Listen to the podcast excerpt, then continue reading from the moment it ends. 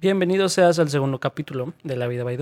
En este episodio hablaremos acerca de la situación laboral en México y cómo los jóvenes nos tenemos que enfrentar a ella. Tocamos temas como el trabajo convencional y las alternativas que existen hoy en día. Gracias por escucharnos y empezamos.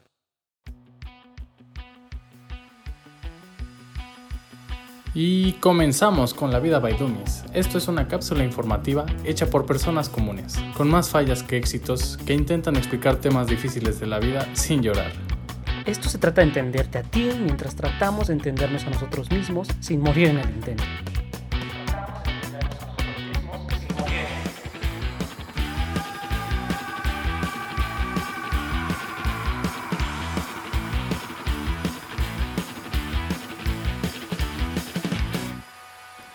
Comenzamos. Pues bienvenidos sean a nuestro podcast, nuestro humilde podcast. Nos encontramos como siempre Rivers y mi estimado amigo Dani. ¿Qué hay? ¿Qué dices? Por favor, saluda a la audiencia. No quiero saludar a nadie, güey. Estoy decepcionado de todo esto. De lo que vamos a hablar hoy. Ah. Pues mira, son temas que a muchos le interesarán, otros lo sufrirán y algunos hasta lo llorarán. Entonces creo que es mejor que empecemos sí, mira, yo, a platicarles un poquito. Yo creo que a todos les va, les va a interesar. Digo, a final de cuentas, pues es algo a lo que se van a tener que enfrentar tarde o temprano. sí, es como, como sentenciado con el verdugo, o sea, tarde o temprano lo va a tener que ver. Sí, caray. Pero bueno, pues al parecer, este, el pasado tuvo, el pasado episodio, vaya, tuvo eh, recibimiento ahí 2-3, 2-3 sin, vamos empezando, a la gente le gustó, se recibieron críticas, todo bien, todo bien. Y está chido porque vamos a ligar este tema con, con el anterior. Entonces, pues, ¿qué onda? ¿Empezamos? Sí, empezamos. Eh, ¿De qué vamos a hablar hoy? ¿O qué? Pues mira, el tema de hoy es la vida laboral en México, oh. pero enfocado a los recién egresados o jóvenes. Oh, interesante. Hablamos tal vez de 22 a 28 años, por así decirlo. Hay, hay personas que se tardan un poquito en, eso de buscar empleo, pero, pero bueno, cualquier persona que no haya tenido un empleo nunca, pues... Hablas de este la edad de los millennials, centennials, ¿no? Más o menos. Pues más o menos ya, o sea, más millennials todavía, pero entrando a los centennials ya con los de 22. Más allá que para acá, ¿no? sí, exacto, o sea, ya empezamos a dar el cambio a la siguiente generación, que es algo, algo pesado, ya somos los, los adultos que nosotros veíamos de niños y que le pensábamos que ya tenían su vida resuelta y pues no. pues no, no, no, no lo es. No, no, no es tan fácil como parece. Creo que es una época muy confusa para ser adolescente o adolescente adulto. Bastante, bastante. Pues sí, yo creo que también siempre lo ha sido, ¿no? Entonces hay que apoyarnos un poco. Sí, espero que de verdad es como que esto sirva más, pues no, no aconsejar porque no somos quien para aconsejar, pero sí como una mini guía, ¿no? Como esos, esos consejos que nos hubiera gustado haber tenido antes. Pero bueno, pues empezamos. Sí. ¿Qué onda? La vida... empezando, pues vamos a tomar aquí en Perdón que te No, date, date, por ¿eh? favor. Eh, empezamos con la vida laboral en México. Pues vamos a dar algunos pequeños datos para que se den una idea de cómo está la situación. ¿Cómo anda? De acuerdo a unos pequeños artículos que encontré, digo, son, son lo más reciente que encontré. Uno es del 2018, otro es de, habla del 2015 y pues en general el 2019 y el último, el más reciente, pues 2020, ¿no? Pues bueno, vamos a hablar de lo que dice el economista, economista perdón, acerca de los jóvenes. Pues 6 de cada 100 jóvenes de México están desempleados. Uy, nada más. sí, o sea, sonará poco, pero pues vamos a explorar un poco los datos, o sea, de, de por qué están desempleados, eh, los que están empleados en qué condiciones están, que también es muy importante. O sea, no solamente por tener empleo, pues ya, pues ya la tienes segura, ¿no? O sea, puedes tener un empleo muy malo y que apenas te dé a mantenerte a ti solo. De hecho, esta situación se ha agravado tanto que pues nosotros los jóvenes tenemos poco acceso a independizarnos. O sea, realmente tenemos que vivir con nuestros padres porque pues no hay más. Y si te quieres independizar, pues no te alcanza. No te alcanza para rentar, menos para comprar una casa. Incluso los, los servicios o máquinas que utilizamos día a día, pues no, no contamos con el suficiente poder adquisitivo para tenerlos algo tan sencillo como un refri, pues te puede costar tal vez unos 5 mil pesos, uno más o menos. Y pues 5 mil pesos significaría tal vez la mitad de tu salario o más de la mitad de tu salario. Entonces no es tan sencillo decir, ah, pues cama, ropa, refri, microondas, eh, servicios, o sea, agua, luz, internet, celular, eh, entre otras cosas, ¿no? Entonces, bueno, según lo que, nos cuenta un poquito Milenio, en, en México en 2015 había 884.237 personas que tenían un grado superior de estudios pero que se encontraban desempleados y sin ninguna oportunidad inmediata de conseguir un empleo. o sea, nosotros. Vaya, los jóvenes. sí, básicamente. Los recién egresados. Obviamente dentro de esto también se incluyen personas de, más edad que también pues están quedando rezagados y pues no, no logran encontrar un empleo o tienen que tomar trabajos que no tienen nada que ver con su carrera, que es algo muy común en México. Pues lo encontré, me, me aceptaron y pues pues aquí estoy, ¿no? pues Buscando la papa. Pasa, pasa a veces. Básicamente. Y pues aquí está el dato y conciso. En promedio 65 de cada 100 egresados por la desesperación y frustración de no encontrar un empleo deciden trabajar en un área diferente a la que estudiaron. Pues se subemplean en trabajos como choferes de transportes públicos, empleados en taquerías o se dedican al comercio ambulante. O sea, nuestros compas del Uber a lo mejor son chavos, personas que tienen una carrera y no lograron encontrar un trabajo. Digo, por decir algo, ¿no? Eh, sí, básicamente. Vaya, sí, está cabrón. Y pues, Espanta un poco, ¿no? Para las personas que van saliendo de la universidad. Sí, pero tienen, yo creo que es muy, eh, muy productivo que ellos tengan claros el, el panorama. Porque muchos piensan todavía la idea de nuestros papás de que no, pues vas a tener una carrera universitaria y ya con eso la haces. Y... Te vas a vivir bien y con eso. No. no, no funciona así. Y pues yo quisiera explicarles un poquito lo que es la ley de la oferta y la demanda en este caso, ¿no? O sea, en épocas de nuestros padres, la mayoría de personas tenían la secundaria o la preparatoria. Entonces había mucha oferta de personas o trabajadores, mejor, mejor dicho, que tenían ese grado. Y eran muy pocos los que tenían ya una carrera y ya ni se diga maestría o doctorado. Entonces, al tener poca oferta y mucha demanda de ese tipo de empleos por la transformación y el crecimiento de México, pues eran trabajos bien remunerados. Pero hablamos de, épocas de los ochentas en que pues, em, era mucho menos población. la repartición de la población también era muy diferente a la actual en ese entonces pues eran las grandes urbes y muchos pueblitos o zonas rurales dispersas por el país. Y actualmente pues cada vez eh, pequeñas ciudades o pequeños pueblos se van convirtiendo en, algo más grande, crecen en población, eh, más población tiene acceso a, la educación y todo eso afecta al entorno laboral. Entonces hoy en día lo más cercano a, las condiciones de nuestros padres sería tener un, un posgrado, una maestría, unos diplomados, y además contar con experiencia, que sea lo que te eh, diferencie de los demás trabajadores que también buscan el mismo puesto. Y pues, por último, quiero agregar un dato igual de demoledor que los anteriores, que es que los jóvenes que tienen trabajo, 8 de cada 10 no cuentan con los ingresos suficientes para adquirir una canasta básica para dos personas. O sea, eso de el hombre trabaja y la mujer se queda en casa ya no puede existir en nuestra sociedad porque pues por el simple hecho de los ingresos no se da. Ah, entre otras cosas. Obviamente vas a ver las excepciones. sí, además pues las mujeres también ya tienen acceso a la oferta laboral, que es algo muy bueno, algo que debemos impulsar, pero que también está siendo impulsado por esta situación. O sea, los jóvenes no podemos decir, ah, pues uno trabaja y el otro se queda en casa. Sí, no, no es posible. porque es... Si fuera equitativo, pues en ese caso habría mujeres que salen a trabajar y hombres que se vuelven amos de casa. Y no tendría nada de malo si los dos lo escogen. Pero pues la condición económica no da para eso, o sea, el modelo está cambiando muchísimo. Entonces, pues si hablamos que las personas, la mayoría, el 80%, no pueden adquirir una canasta, canasta básica para dos personas, pues menos para tres o para cuatro, o sea, no, no pueden tener hijos o mantenerlos. Y mientras que el 51% de estos carecen de seguridad social. O sea, hablamos de que la mayoría de empleos son en el sector informal, que no respetan en su mayoría las condiciones laborales mínimas establecidas por el gobierno. Esos que te hacen trabajar. O sea, puedes tener 12 horas eh, diarias. Jornadas laborales más largas. Exacto. Que, que no te paguen horas extra. Que no te paguen la PTU, que es la participación de los trabajadores sobre la utilidad de la, de la empresa. que es algo que en México no se conoce mucho. O sea, es la utilidad, ¿no? Y pues La utilidad anual. eh, es que es- todas las empresas tienen por obligación, tienen que repartir el 10% de las utilidades finales que produzcan al Ujú, año. Entre todos sus entre empleados, sus ¿no? empleados, que es el PTU. Ajá. Exacto. Entonces, no sé si la empresa tuvo 3 millones de pesos en utilidad. 300 mil pesos los tiene que repartir entre sus, entre sus empleados. Que en algunas empresas internacionales, pues son los famosos bonos, ¿no? Ujú. Así, oye, pues ya te llegó el bono de marzo. Pues el bono de marzo, pues es la PTU. no es que te quieran mucho, es que es la ley.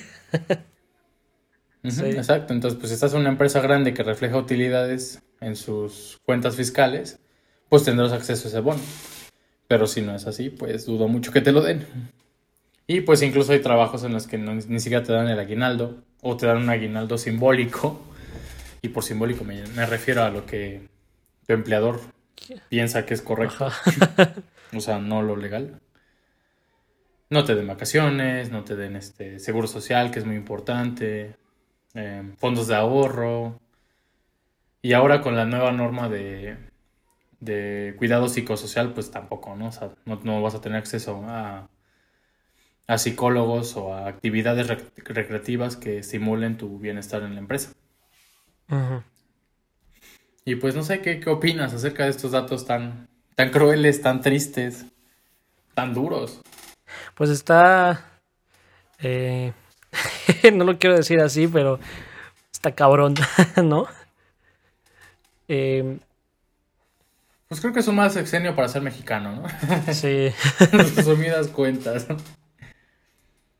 O sea, no. una mala época. Sí, sí, lamentablemente no estamos en la época de bonanza como para que. para que todo el país, país funcione, ¿no? Sí, y realmente no creo que lo vayamos a estar dentro de los próximos dos años, quizás cinco. Entonces, mejor prepararse, no sé. eh. Yo hago, yo hago ahí un pequeño A ver, paréntesis. díganos, experto. En cuestiones macroeconómicas, Ajá. los planes económicos se planean, valga la redundancia de todo lo que estoy diciendo, se planean a futuro, o sea, a más de 20 años. Y 20 años es una situación muy optimista todavía. O sea, si tú esperas que en 20 años crezcas, no sé, 1% más del PIB, necesitas empezar a hacer acciones desde, desde hoy. Y en 20 años todavía puede ser que no, que no veas los resultados todavía. o sea, para cuando nosotros tengamos como unos 50 ya se va a lograr. No, de hecho en ese caso serían hasta que tengamos nosotros 60, 70 Ok. años. Porque las condiciones macroeconómicas Ajá. se planean a 50 años, Ah, siendo vaya, vaya. conservadores pero más realistas. Ok, entonces, ya nos para chingamos. que un país... Pues sí, básicamente. O sea, para, por ejemplo, para que Inglaterra tuviera el sistema económico fiscal que tiene ahorita, tuvieron que desde los 80s con, con este, sus presidentes, eh, si no mal recuerdo, fue Thatcher, Margaret Thatcher. la que empezó a quitar lo de... Exacto. lo la que empezó a quitar todo el sistema patriarcal eh, de Inglaterra. Y por patriarcal no me refiero a la situación actual de feminismo, sino el... se le llama sistema patriarcal porque el gobierno te, te da muchas cosas. Te da seguridad social, te pone guarderías, te da bonos, te da seguros de desempleo, pero todo ese dinero que le está dando a los ciudadanos, pues sale de los impuestos. Y no es un modelo sostenible. También por eso es que desaparecen las pensiones en nuestro país, porque no son sistemas que tengan un futuro realmente. O sea, son mantenibles en ciertos años y considerando que en aquellas épocas que se estipuló, en los años 80, tal vez 70 o antes, las personas vivían 65 o 70 años. Entonces, si los jubilabas a los 60, pues el gobierno te mantenía 5 o 10 años. Pero hoy en día que puedes vivir hasta 100 años, pues imagínate mantener a alguien 40 años de su vida Sí, no. sin hacer nada y además enfermo. Es, es como. Es como una doble moral. Lo pienso yo. Este, por, por ejemplo, a nosotros ya no nos tocó la jubilación, ¿no? Creo que la, una ley, una reforma laboral del. Creo que fue el del 94 o 97, no estoy muy seguro. Eh, o sea, quien haya empezado a trabajar antes de ese año todavía puede. Pues ser como un prospecto, ¿no? Para tener una, una jubilación. Pero nosotros ya no. Entonces yo lo pienso como doble moral porque sí, es verdad lo que dices. O sea, como que básicamente el gobierno está manteniendo una persona que, eh, ok, sí, trabajó y todo, pero ya no es productiva para el país. O sea, ya no, ya no le genera nada, ningún bien. Y solo se utilizan recursos este, para, pues sí, sustentar como la vida de esa persona y, y las demás que, que dependen de esa persona. Pero es doble moral porque, bueno, a final de cuentas es como un derecho que todavía cumplía eh, con los requisitos de esa persona en el momento en que, en el que estaba trabajando. Entonces, no sé cómo verlo exactamente, pero pues nosotros sí nos podemos ir olvidando de eso. Entonces, eh, de alguna forma causa un poco de incertidumbre para los jóvenes que vamos a empezar a salir de las universidades o que ya salimos. Porque, bueno, en mi caso no sé cómo verlo a futuro. Eh, por eso platicábamos otra vez de lo del método Cacobe, que era ahorrar un tercio de todo tu salario durante toda tu vida para que cuando tengas como unos 60, que ya no quieres trabajar, que ya no puedes, este, pues de eso vivieras, ¿no? O sea, de lo que habías juntado toda tu vida. Entonces, básicamente sí, estamos, estamos trabajando para sustentar nuestra vejez. Sí, de hecho ahí hay un, tema bastante interesante, porque a pesar de que ya no contamos con el sistema de jubilaciones, pues aún existe algo, ¿no? O sea, no nos estamos quedando en el limbo y pues a ver qué pasa con nosotros, eh, ni nada por el estilo. Simplemente cambiaron los sistemas a un sistema privado, porque en teoría debe ser eh, mucho mejor al momento de generar recursos que mantengan tu vejez, que son las famosas, famosas afores. Este, son cuentas de ahorro que están destinadas para, para tu vejez. Sí, ahorro de la vejez. Entonces tú cada mes, exacto, entonces tú cada mes ahorras, no sé, el 6%, que es el mínimo, o puedes hacer aportaciones voluntarias. Ese dinero se mete en una financiera. Esta financiera coloca tu dinero en algún fondo de inversión y ese dinero va generando más dinero. Sí, pero... Obviamente la financiera tiene una ganancia. Claro, claro. Y al mismo tiempo te da un rendimiento a ti, que si no mal recuerdo es como el 7-8% anual. O sea, realmente es poco. A lo que me refería es que ya no... O sea, básicamente es tu ahorro, o sea, es un ahorro para la vejez que sale de tu dinero, ya no es el mismo sistema que el de una jubilación en donde recibes este, eh, pues sí, dinero de, del gobierno básicamente. Es que en este caso la diferencia es, por ejemplo, en el modelo anterior de jubilaciones, la empresa, pues como, como todas en México, ¿no? Las que son formales, tienen que hacer pago de contribuciones al IMSS y al Infonavit.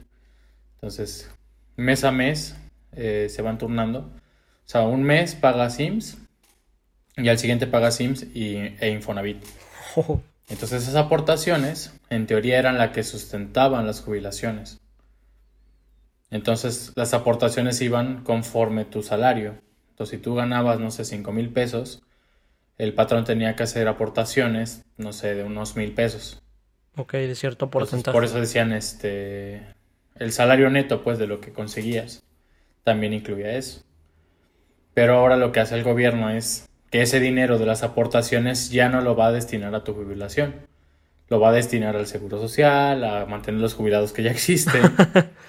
y ahora tú mismo tienes que ahorrar tu dinero de tu salario neto, o sea, al final de lo que ya te depositan cada semana, para poder conseguir un ahorro para la vejez. Entonces ahí está la diferencia, o sea, el gobierno ya no lo va a hacer por ti, pero el gobierno sigue recaudando impuestos. Y tú dirás, ah, pues que. Ok, esto es un poquito eh, de miedo para los jóvenes. Eh, sí, pero. Pues mira, a final de cuentas, siendo realistas, yo sé que México no tiene el mejor sistema de salud del mundo. No. Pero todo, todo el servicio médico que ofrece a los trabajadores, pues, pues cuesta. Y cuesta mucho. Sí, claro, eso es algo que no sabe. Si tú trabajas, que no tus padres tienen derecho a recibir seguro social si tú estás afiliado a él. Entonces, mantener a tus padres con operaciones, con medicamentos semana a semana, con consultas, con operaciones menores. O sea, todo lo que tenga que ver con eso, pues son gastos. Claro. Entonces, el dinero de las aportaciones ya no alcanza para mantener eso.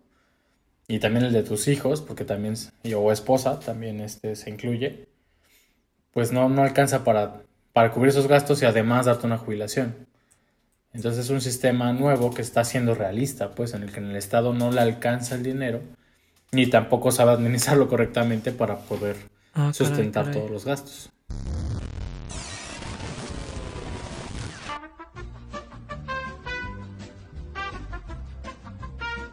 Corte comercial. Corte comercial.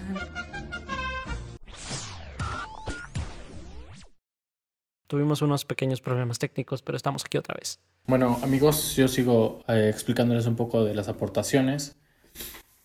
Pues miren, eh, las aportaciones del Seguro Social en un principio se pensaban para cubrir tanto el seguro de gastos médicos que te ofrece el IMSS o el ISTE y además cubrir la jubilación. Entonces ahí radicaba el problema, ya que por, por ser cuenta viente del Seguro Social, tus familiares directos tienen derecho a tener seguro social también, o sea, lo que son tus padres, tus hijos y tu cónyuge o pareja, porque actualmente en algunos estados ya se reformó para que parejas homosexuales también puedan darle el, derecho a, seguro social, lamentablemente no en todos, pero pues con un amparo y con algún abogado pues se puede llegar a hacer algo. Entonces, continuando, eh, tenemos la situación de que esas aportaciones del patrón iban eh, directamente proporcionales al salario que tú percibías.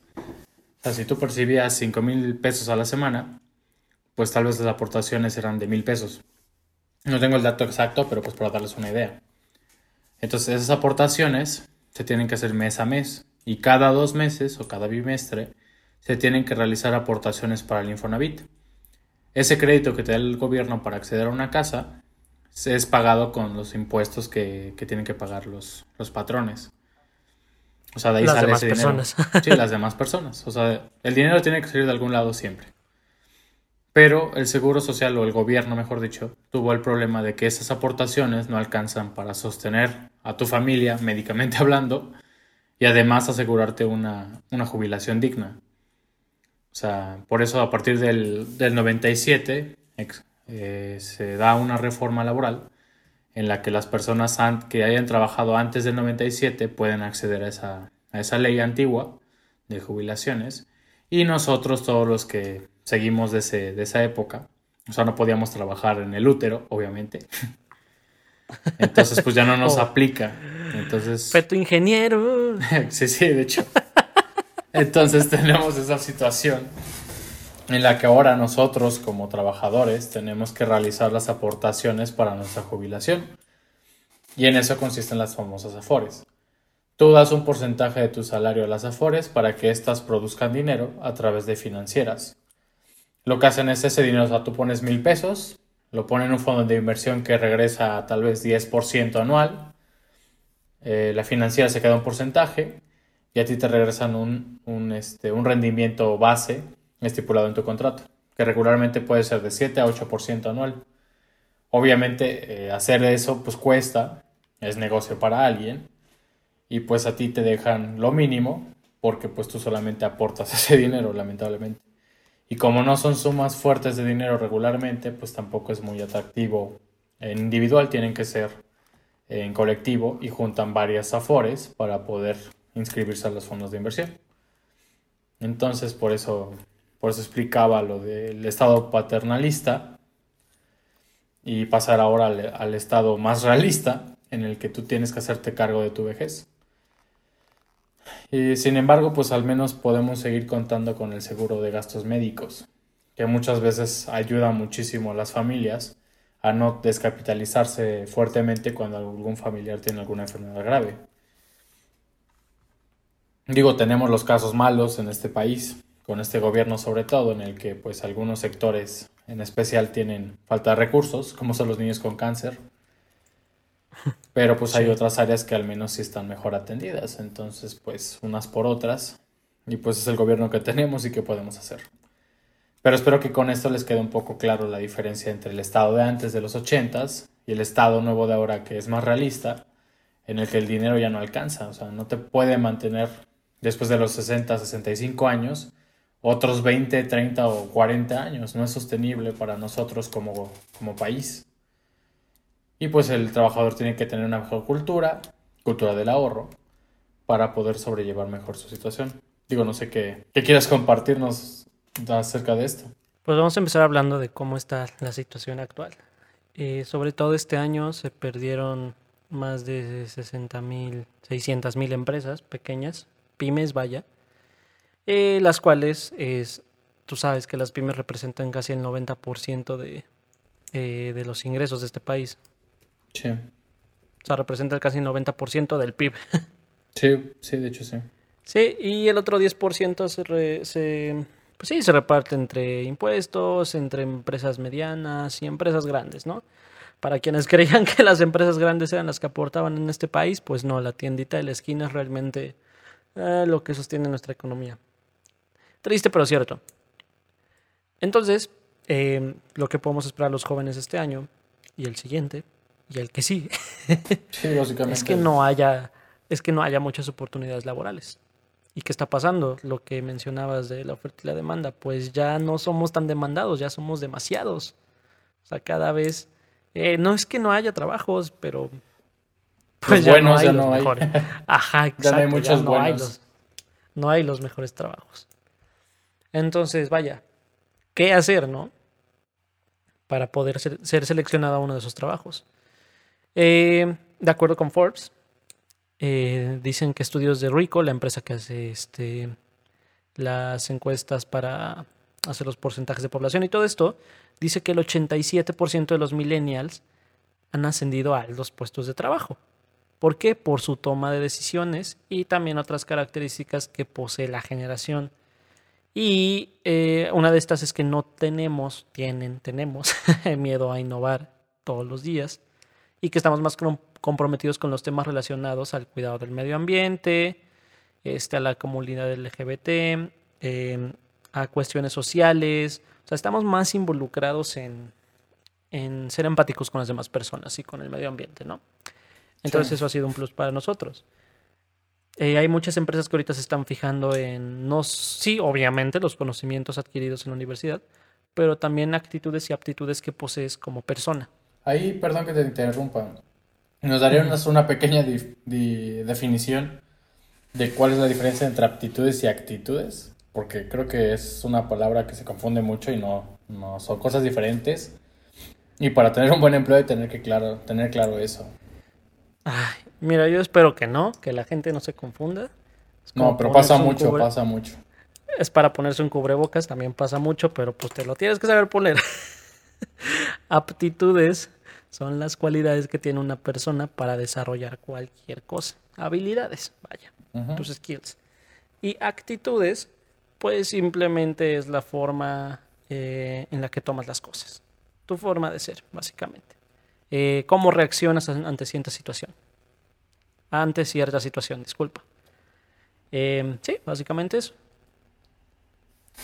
Por ejemplo, pues- una de mis una de las aptitudes que no tengo es hablar claramente a veces. Entonces, pues sí, o sea, si realmente sí ha sido eh, todo un reto para mí. Sí, Eh, pues tienes temas con la en-. Sí, en cuestiones laborales siempre me ha pasado que tardo en contestar las cosas porque estoy pensando las palabras correctas y, y para no equivocarme, este pues tiendo a, eh, a hacer un poquito esto, como ya sabes, ¿no? O sea, Sí, como sí, que tardarme un poquito más en contestar las cosas porque yo normalmente hablo muy rápido y a veces no, este, no estoy consciente de lo que digo, como no sé cómo explicarlo. Sí, pues yo No lo, yo ya-. Perdón, Ya lo- veremos qué es cuando me diagnostiquen. Yo lo explicaría como que hablas tan rápido que es difícil que las personas entiendan todos los conceptos que quieres decir. Sí, tienen que Exacto, asimilarlos mala- en un corto tiempo. Es mala dicción, vaya. Ujú, Pa' corto. exacto. Eh, pero sí, entonces sí hay que preocuparnos, pero bueno, hay que tener en cuenta que las aptitudes y actitudes de nuestra generación son las que más están buscando ahorita. Tampoco hay que sentirnos tan especiales, simplemente pues nos- nosotros representamos la nueva fuerza laboral Sí. Sí, y las empresas quieren cambiar junto con nosotros, o sea, una empresa eh, de cualquier ámbito, ¿eh? pues ya quiere tener una mejor imagen y ¿qué hace? Pues se relaciona con los jóvenes.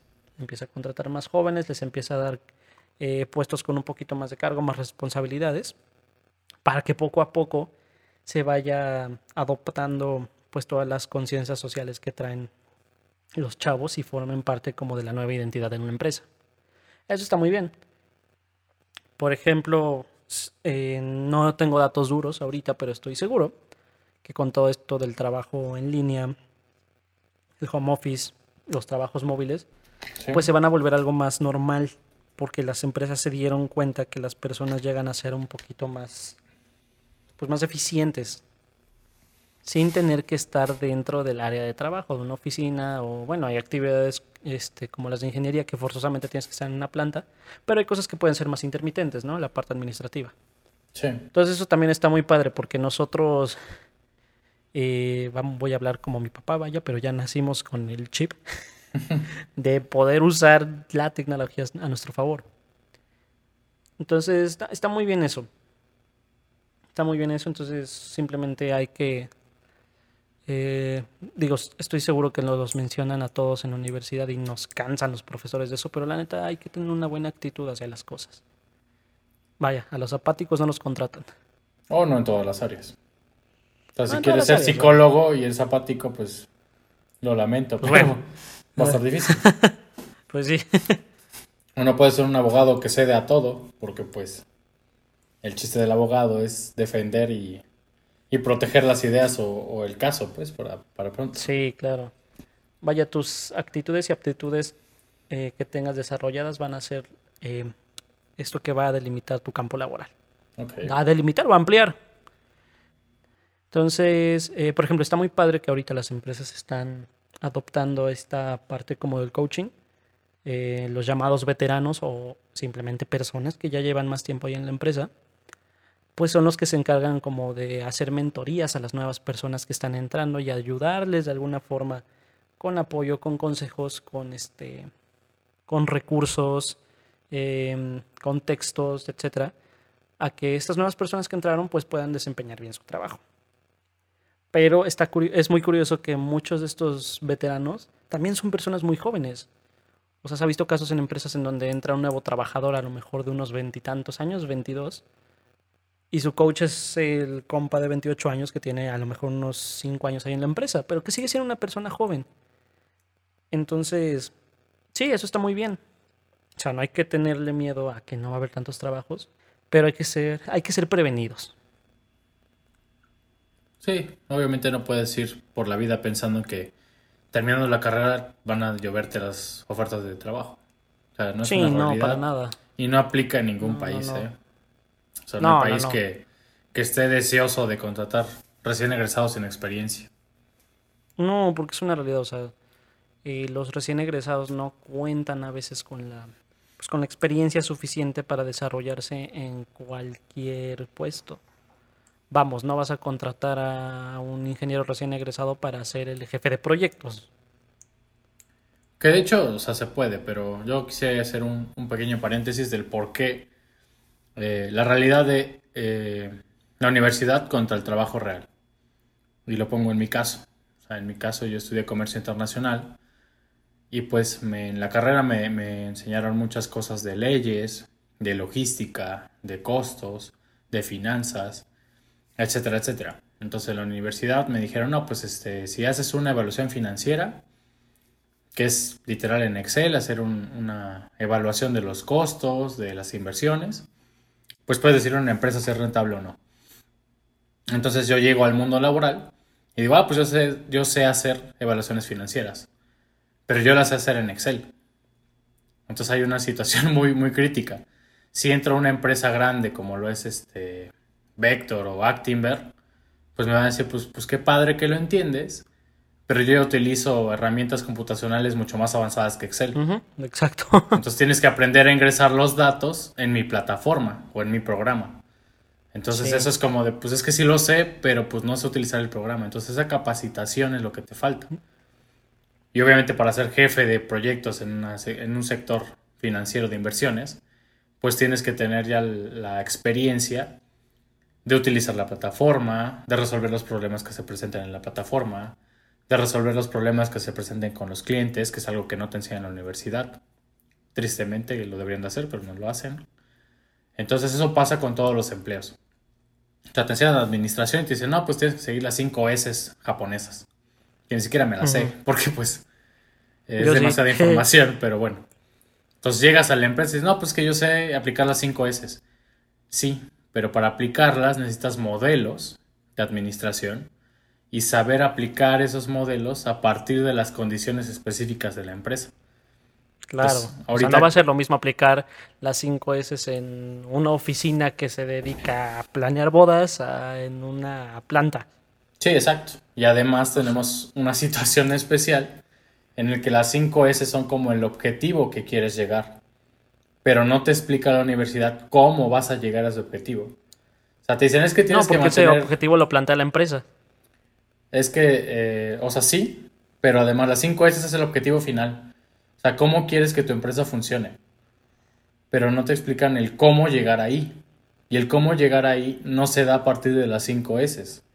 Se da a partir de otros modelos, de otro tipo de formatos que tienes que aprender. Entonces, ahorita que yo estoy estudiando te, una te maestría, referías más a las te referías más a las acciones dentro de, de la metodología. a las acciones, pero la, en la metodología en específico. Ahorita que estoy Sí, sí, cursando sí. Una, una maestría, me están enseñando algo muy, muy curioso que se llama Gobierno de Tecnologías de la Información y también Administración Estratégica para el Desempeño Empresarial. Entonces, dentro de esas me están enseñando herramientas como lo son las, eh, se llaman eh, scorecard, que son cartas de puntos, por así llamarlo. Entonces, dentro de este formato, te ponen cuáles son los objetivos, cómo plantearlos, qué tienes que considerar. Eh, son cuatro rubros en específico que vienen desde la parte financiera, la parte interna, eh, la parte de finanzas y por último, cómo es que capacitas y creces la empresa. Entonces, si, si yo no tengo esa base, pues yo no puedo aplicar las 5 S, porque no puedo presentar un modelo o un proyecto, o mejor llamado una estrategia a la empresa de cómo llegar a las 5 S. Pero eso yo lo veo en una maestría, no en la universidad. Entonces ahí reside Sí, la ignorancia. Sí, sí, esa es la ignorancia con la que contamos al salir de la universidad. Y ese es el problema del por qué no, no obtenemos eh, mejores empleos. Vaya que es grande. Ese es otro tema que, que deberíamos de tocar. Eh, te tienes que preparar siempre. O sea, no Sí, puedes sí, sí. estar desactualizado. No puedes no tener conocimientos de administración ni de finanzas. Trabajes en el rubro que sea, hayas estudiado lo que sea. O sea, hasta un doctor necesita saber de finanzas y de administración. Y de todas las áreas, mismo. porque Sí, sí, sí. Eh, por ejemplo, eh, yo la verdad estaba un poco indeciso de estudiar un posgrado. Ahora creo que eh, puede ser una de mis mejores opciones. Pero estaba muy indeciso.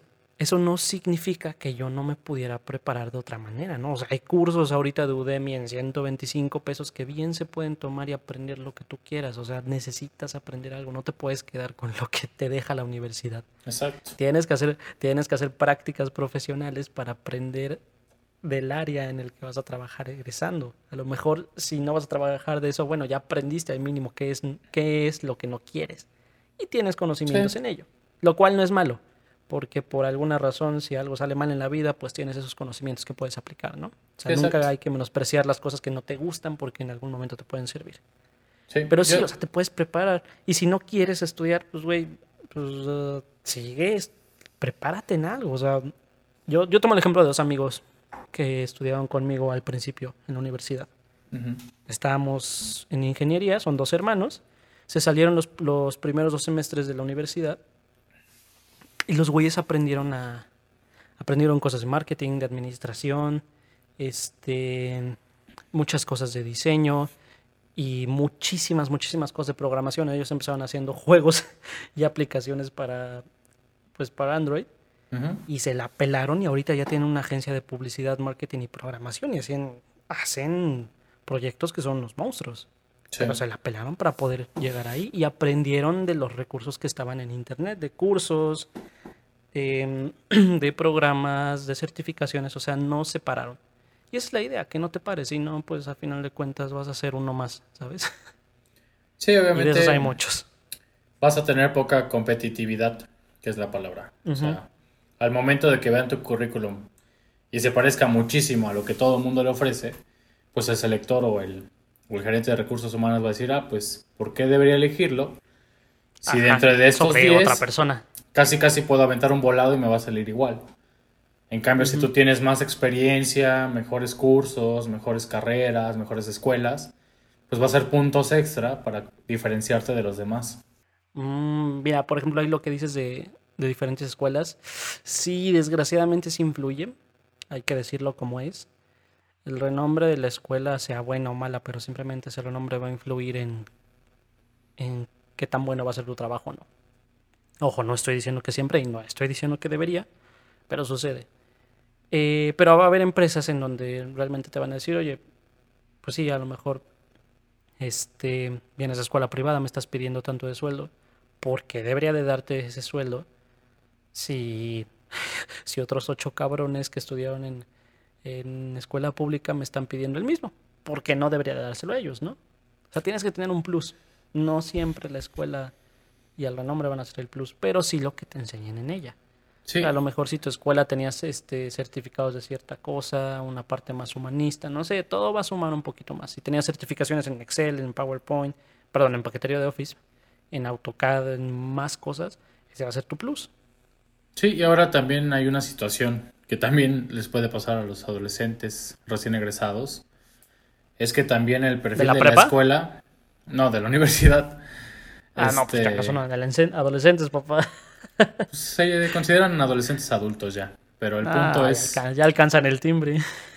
Bueno, ese es otro tema, pero pues, así como va nuestra sociedad, hay muchas personas que todavía no. Pero bueno, ese no es el punto.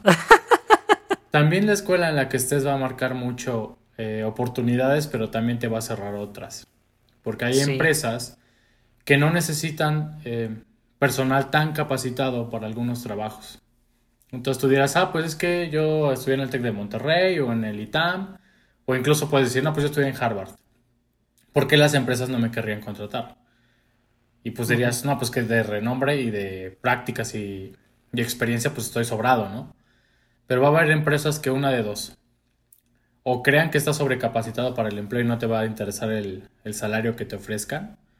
O también puede haber empresas que tienen este, una predisposición a ciertas escuelas al menos aquí en, Morelos, en Cibac, hay algunas empresas que tienden a no contratar personas del TEC de Monterrey. Porque tienen otro enfoque y muchas veces ese enfoque va encaminado a tener puestos gerenciales o al menos de supervisores. Entonces, pues su pregunta es ¿por qué debería ponerlo de supervisor si es alguien recién egresado? Y hay otras personas con mucha más experiencia de otras escuelas que me cobran menos y me pueden desarrollar lo mismo o más.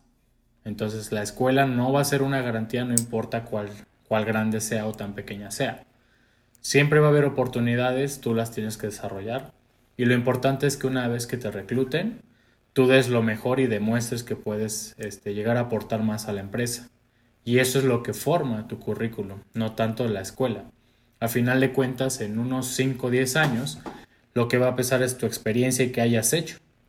De hecho, hay una parte muy, muy este, importante en tu currículum, que son los logros personales. Entonces, si tú solo puedes decir, ah, pues que estudié en el ITAM y nada más, y me la pasé cinco años en un banco haciendo tareas repetitivas, pues no tienes mucho que aportar.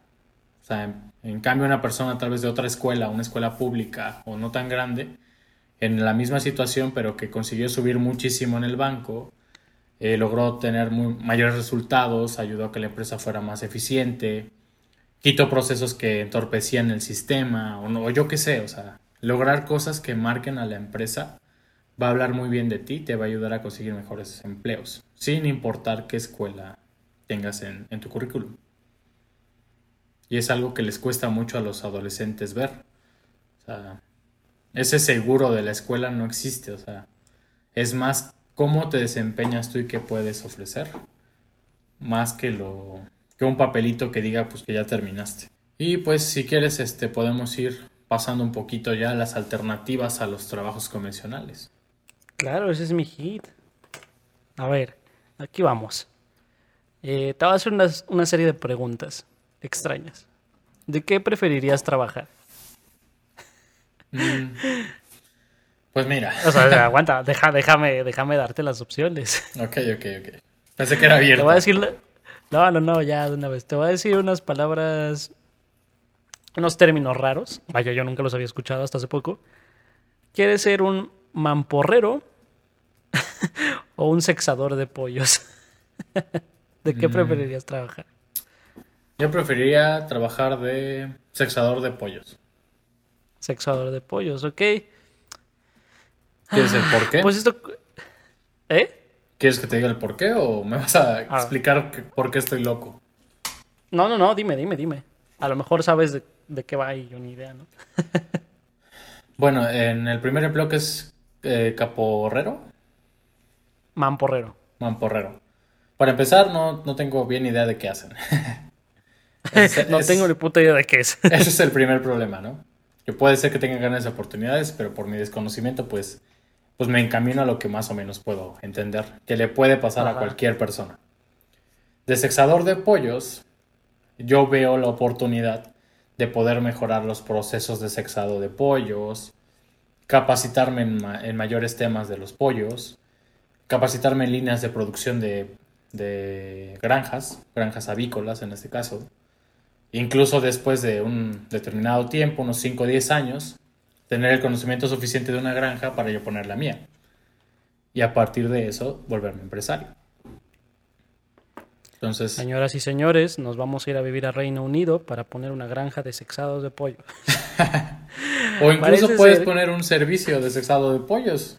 Ser un No, y, consultor. y- y existe, te digo, parece ser que en algún lugar en Reino Unido, según el periódico The Times, ah, hay personas que se dedican a sexar pollos y están 12 horas observando el trasero de los pollos y no tienen más que 4 segundos para determinar su sexo. Y solo pueden tener un margen de error, de error del 2 al 3%. Y tienen que estudiar 3 años para eso, al parecer. Pero la paga no está nada mal, 55 mil euros anuales. 55 mil euros son en pesos. Eh, en pesos, pon tú que un, ah, un poquito más de un millón, a lo mejor un millón doscientos mil pesos. No, un millón cuatrocientos mil pesos. Ahí está, un poquito más de un millón, un millón cuatrocientos mil. ¿Puedes decirnos mal. cuál es el eh, promedio de salario aquí en México anual? Eh, aquí creo que es como menos de 100 mil pesos, entre 100 mil y 200 mil pesos. Bueno, vamos a- está muy alto. Vamos a considerar 8 mil pesos al mes por 12, 100 mil pesos. Estás, estás ganando En lo correcto. menos de 10% que un sexador de lo- pollos en Inglaterra. Exactamente, aunque te voy a decir, según yo entiendo, el salario mínimo en España ronda por ahí de los de, de los 3000 este euros mensuales, 3000 o 5000. Entonces, sí, andas ganando como en el promedio por ahí. 3 mil A lo mejor por un poquito más del 12. promedio. No, de hecho, si consideramos 3 mil euros anuales, digo mensuales, son 36 mil pesos, digo euros al, al año. Bueno, perdón la, la De interrupción. 3, de 3 a 5, si son 5000, pues estás ganando un poquito menos del promedio. El promedio sería 60 mil anual, pero pues por ahí se van dando. Eh, no, de hecho. O sea, no. O sea, perdón, perdón la, la interrupción, pero. O sea, si, si tú hablas de 3 mil euros al mes, salario mínimo en España, ellos ganan casi Ajá. un millón de pesos al año. No, Pues- no, no, no me refiero, no, no, yo no me refería a lo mínimo aquí, yo me refería a lo mínimo allá, güey. Ah, sí, sí, no, o aquí sea, sí- clara- sí claramente aquí no. Sí, tampoco está muy por encima, pero hablar ya de al menos el 50% en este caso, pues es bastante, o sea. Considerando países que tienen salarios mínimos bien estipulados, no como México. Exacto. Ahora, qué bueno que no elegiste el mamporreo, porque el mamporreo, o mamporrero, el mamporrero es la persona que guía el miembro del caballo Mm, Mira, ah, cuando va a copular. Entonces, ¿qué pasa? El mamporrero es la persona, el vato este que, que le ponen una yegua falsa al caballo, agarra su pene, lo mete en una máquina para masturbarlo y guardan su semen para después de ese semen este, utilizarlo para inseminar a las yeguas. Básicamente, el mamporrero es aquel que masturba el caballo. y así hay un chingo de trabajos extraños. Oledor de axilas, escritor de galletas de la, de la fortuna, eh, probador de camas de hospitales. eh, incluso hay personas que se dedican a probar juguetes sexuales. Digo, para todo hay. Sí. Eh, para que esta introducción, las personas no se tienen que sentir mal si no encajan en un trabajo convencional. Más del 60% de la población en este país no lo hacemos. Eh, lo digo porque no hay tanto trabajo formal para las personas, entonces las personas tienen que trabajar de lo que sea. Así tú tengas un puesto de periódicos o vendas besos, o seas un buzo, o regales abrazos, siempre va a haber algo para ti. Bueno, regalar abrazos no sería un empleo porque está regalando.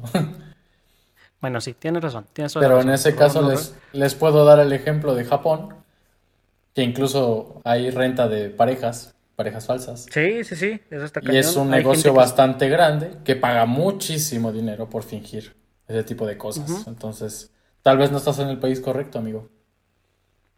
Quizá, quizá me debería ir a Japón a, rentarme o algo. puede ser. o también podría trabajar en un parque acuático de sirena. Hay gente que se viste de sirena para trabajar en los parques acuáticos. Sí, o las botargas de Simi, simplemente. Para todo ahí, mira, eh, ¿qué será? La semana pasada vi un documental eh, de... Es una empresa alemana, no recuerdo bien los nombres, pero las siglas son DW, tienen un canal en YouTube muy bueno que se dedica a hacer reportajes. Estaba viendo un reportaje sobre los nómadas informáticos son los nómadas informáticos? Pues son las personas que consiguen trabajos de freelancer por internet. Y básicamente su estilo de vida es conseguir un nuevo trabajo cada seis meses y viajar a un lugar distinto.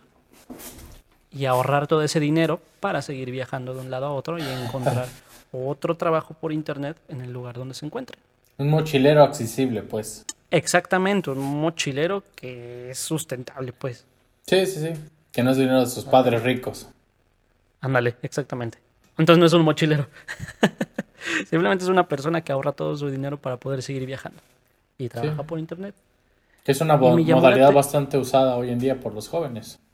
Sí, está muy padre, la verdad. Eh, quedaría yo, ¿no? Pero eh, graban testimonios de una, de una mujer, aproximadamente como de unos 35 años, que ya lleva un rato dedicándose a eso. Egresó de la universidad como a los 20 creo que ella es alemana, eh, egresa a los 20 años, trabaja 5 años en un trabajo conversional, en una empresa de publicidad, creo, y de ahí dice, ¿sabes qué? Estoy harta, voy a renunciar y voy a viajar por el mundo. Y lleva 10 años viviendo de su blog, eh, hace mm. recetas, eh, ya es que está muy de moda esto de que la gente no quiere comer carne, pues ella hace recetas de eso, lo sube a su blog, trabaja en, el, en marketing para una empresa, pero por línea, o sea, hace muchas cosas y vive de eso. Y con eso le alcanza para viajar. Ahora, digo, no sé si sea un trabajo para todos, pero yo creo que podría ser una buena opción para tener una nueva experiencia de vida. Sí. No es imposible, es muy difícil conseguir un trabajo este, en línea, lo digo por experiencia propia, pero no es imposible. Em, y sí, digo, retomando lo que dijiste muy al principio sobre que las personas terminan trabajando de algo que no estudiaron, es verdad, a veces sucede y no hay que tener miedo y no hay que tomarlo mal. Simplemente las circunstancias se dieron para que eso ocurriera. Y no creo que esté mal porque pues todo suma. Los conocimientos que adquieres en tu carrera a final de cuentas te van a servir para poder hacer cualquier otra cosa. Entonces, de acuerdo. Yo les podría recomendar em, una de tantas páginas para encontrar trabajo en línea. Podría ser Upwork en donde tú entras, este, haces un perfil, las personas te hablan, tú puedes ver como los, los trabajos que ellos postean, tipo necesito una traducción en tanto tiempo de inglés a no sé qué idioma. Necesito una traducción de chino a, a polaco, de temas de, de medicina y cosas así. O sea, hay para todo. Sí, de hecho. Sí, el trabajo remoto puede ser una opción ahorita para, los jóvenes. Yo hago ahí una pequeña aportación. Eh, yo sigo un youtuber en, en, internet, a la redundancia. Eh, se llama Misa Sinfonía. es un ah, muy, cagado que se dedica a hacer pendejadas. El último video que subió se me hizo muy interesante porque este güey, dentro de su ocio, se puso a buscar freelancers. Y los empezó a utilizar para hacer pendejadas para su blog. Entonces se encontraba a una persona que hacía dibujos anime y le cobraba como 30 pesos por el dibujo. Entonces este cabrón le ah. pidió que hiciera un dibujo de un alce con su cara. Entonces, mm. pues esta chava que, que, lo hacía, pues se consiguió 30 pesos por un simple dibujo de este cabrón con su cara en un alce. También había casos de comentaristas, o sea, de televisión, que si querías grabar tu propio comercial de CB directo, pues la chava que regularmente hace estas voces se dedica a, grabar su voz. A, prestar su voz. Sí, a lo que tú quieras decir. Y él hace un video muy chusco acerca de, de un cholo que da clases acerca de patear viejitas. Obviamente lo hace en broma, pero pues lo escogió así. Entonces así va encontrando varios. Decir chusco. Sí, realmente sí. Así a otro, un jamaiquino que da mensajes en la playa con acento jamaiquino. Y ese es su chiste y muchas personas lo contratan porque no tengo idea, pero pues de freelancer te puedes encontrar el empleo que quieras, fabricar tu propio empleo y ofrecer las actitudes o aptitudes que tú tengas para poder sacar provecho. No todas van a pegar, pero pues tienes la opción de encontrar tu, trabajo especial o tu trabajo a la medida. Sí, eso es verdad. No te había contado, de hecho, pero eh, del día que se grabó este podcast, del día que se lanzó más bien, eh, adivina quién es el nuevo comentarista de la NFL. Ah, ¿quién? No me digas que Pancho.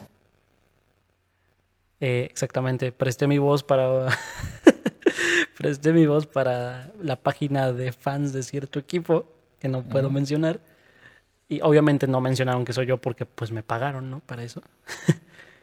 Pero sí, mi voz está saliendo en comerciales de la página de fans de este equipo de la NFL. Y ah, gracias a esta página. Entonces hay ciertas cosas que puedes obtener dinero de cosas que te gustan o de cosas divertidas. Ojo, eventualmente pues se va a acabar y quizá tengas que tener un empleo más formal, pero no significa que dentro de tus opciones no se pueda, no se pueda convertir en un empleo formal. Yo creo que sería interesante que nos platicaras un poco de cuánto te pagaron por hacer eso. Eh, es que legalmente no lo puedo decir, pero la verdad, pues fue eh, bastante bien. O sea, es un ingreso decente. También, por ejemplo, estoy trabajando en un proyecto de un motor de búsqueda cuyo nombre legalmente no estoy, no estoy autorizado a decir. Pero también pagan bastante bien. O sea, muy, muy bien. puedo pues, decir que puedo aspirar eh, a un mejor pago aquí, siendo freelancer que el pago que podría recibir en cualquier empresa en mis primeros cinco años de haber egresado de la universidad. O sea, te estoy hablando que a lo mejor eh, pues me está yendo muchísimo mejor que, que las personas que van a egresar. Sí, sí, sí. Y el chiste es buscar las oportunidades de ese estilo. Exacto. Este, pero sí, eh, a todo esto iba que, ah, sí, me quedé en la, em, en la historia de la chava del documental. Bueno, la chava menciona que su estilo de vida se va a acabar pronto porque ella quiere formar una familia. Y obviamente pues tiene que sentar cabeza. De entrada tiene que encontrar una pareja, ¿no? Sí. una pareja que le guste su mismo estilo de vida y que tenga ideas similares de lo que es este pues la cuestión laboral y la cuestión de vivir en familia con este estilo. Porque si no nunca va a ser compatible con nadie y pues nunca va a poder formar una familia. Entonces, sí, sea lo que sea que vayas a elegir como trabajo, tiene que ir ligado a tu proyecto de vida. Yo no estoy diciendo que forzosamente tengas que formar una familia o, o, no. ¿Por qué no? Todos tenemos ideas distintas sobre eso. Sí. Pero sí tenemos que ser fiel a nuestro proyecto de vida. Y no significa que se no pueda cambiar con el tiempo, pero sí tenemos que tomar decisiones eh, basados en ello porque si no luego empieza que la crisis de los 20, la crisis de los 30, es que ya no, ya no sé qué hacer con mi vida. Y no está mal, va a haber momentos en donde estemos bajoneados y no sepamos qué hacer con nuestra vida. Pero tenemos que hacernos responsables de nuestras decisiones. Y tenemos que ser fieles a lo que nosotros queremos. Sí. Ahora, si tú estudiaste algo o estás estudiando algo que a lo mejor no te gusta, decide. ¿Quieres continuar con ello? Evalúa todas las opciones, o sea, crees que va a ser benéfico para ti si terminas esa carrera o no. Y si no, pues no pasa nada, no estás decepcionando a nadie más que a ti mismo si lo estás haciendo. Entonces déjalo e inicia algo nuevo. Y si tú crees que, ok, a lo mejor no me late, pero pues pues un buen currículum, a lo mejor me va a dar un buen sustento económico en el futuro o me va a aportar conocimientos para algo que yo quiero hacer, pues síguelo haciendo, no lo desperdicies. Entonces, para todo hay. Sí, opciones en este eh, mundo hay muchas. Cada vez hay más trabajos sin... Para, dime, dime. Sí, eh, no, te iba a decir que que creo que podríamos empezar a hablar el último tema de emprendimiento. Ah, claro. Eh, tú me puedes ayudar más con eso porque tú eres el emprendedor aquí, caray. Pero sí, este, híjole, yo creo que esto es lo más difícil. Eh, de todas las opciones que se han hablado, de todas las situaciones, yo creo que el emprendimiento es el más difícil. Y no todos tienen madera para eso, pero, pero quienes lo logran hacer, pues, pues es una muy buena opción. Sí, pues dentro de lo que es el emprendimiento, pues la palabra emprender de hecho viene de un vocablo francés que es entrepreneur. Entrepreneur. Ándale, tú que, que llevas clases de francés me puedes apoyar mejor con la pronunciación. Bueno, esta palabra va dirigida a, a iniciar o dar el paso a generar una idea y generar recursos a partir de esto. El emprendimiento es un tema muy complicado en México porque las universidades en general tienen muy mala relación con el emprendimiento. Oh, sí. Y esta relación es mala porque no te enseñan realmente qué es emprender. O sea, yo te puedo contar mi experiencia en la universidad, que mis clases de emprendimiento literal fueron, pues escoge un producto, aplica lo que aprendiste en la universidad y pues con eso más o menos dime cómo va a funcionar. Pero el emprendimiento no es así. O sea, literal, si eres abogado, vas a, entender las situaciones eh, que pueden suscitarse del emprendimiento en cuestiones legales. O sea, que no sé, que los registros, que los permisos o cuestiones burocráticas. Pero en cuestión de finanzas, pues no vas a saber. En cuestión de seguro social, pues no vas a saber. Y si tu idea va encaminada a algo técnico, pues la ingeniería, pues no la vas a tener. Entonces, pues para emprender necesitas el conjunto de muchas áreas de conocimiento que apoyen a tu idea y la hagan crecer. Entonces de ahí tenemos el primer problema mexicano, ¿no? O sea, dicen, pues tú estudiando cualquier carrera puedes emprender. Pero en ese caso, si con cualquier carrera puedes emprender, pues sin carrera también puedes emprender. Sea, porque la carrera no es el factor determinante para hacerlo. Y el emprendimiento pues tiene muchísimos niveles. O sea, la persona que pone una tiendita de abarrotes está emprendiendo y es un microempresario. Y en México es muy difícil que las personas con ese tipo de negocios incluso se puedan definir como empresarios. Y ellos dicen, no, pues yo soy comerciante. Pero comerciante es la acción es de vender productos. Pero ya ser empresario significa tú tener eh, tu propio lugar, tu propia idea y venderla a partir de tus conocimientos y habilidades. Entonces, Ah, para los chavos es bastante difícil. Eh, digo, para mí eh, también lo ha sido. Porque son muchas cosas que estudiar, muchas cosas que leer, muchas cosas que entender. Si una empresa te dicen, pues con que tengas la idea esa buena ya es suficiente y no es cierto. O sea, si tú quieres hacer un producto X de cualquier cosa, pues primero tienes que plantear la idea. Después tienes que perfeccionar la idea. Y esa idea después pasarla ya al producto. O sea, si tú quieres hacer, no sé, escobas que tengan una innovación. Escobas que el mango se recoge cada vez que terminas de usarlas. Entonces, ah, ok, es una escoba, no está tan difícil, pues qué chiste puede tener una escoba. Y pues ahí va la cosa.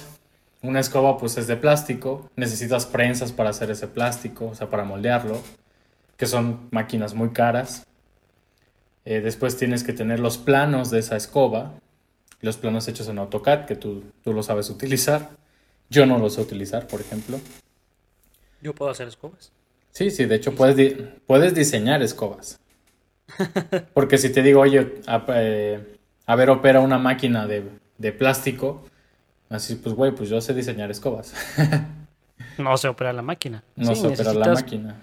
Eh, pues, eh, o pagar el maquinado o, o, saber usarlo y comprarlo, ¿no? No en ese orden, pero Sí, y en, el caso que lo contrates, pues también tienes que saber de control de calidad, porque si te entregan productos mal hechos, pues eso repercute en el cliente.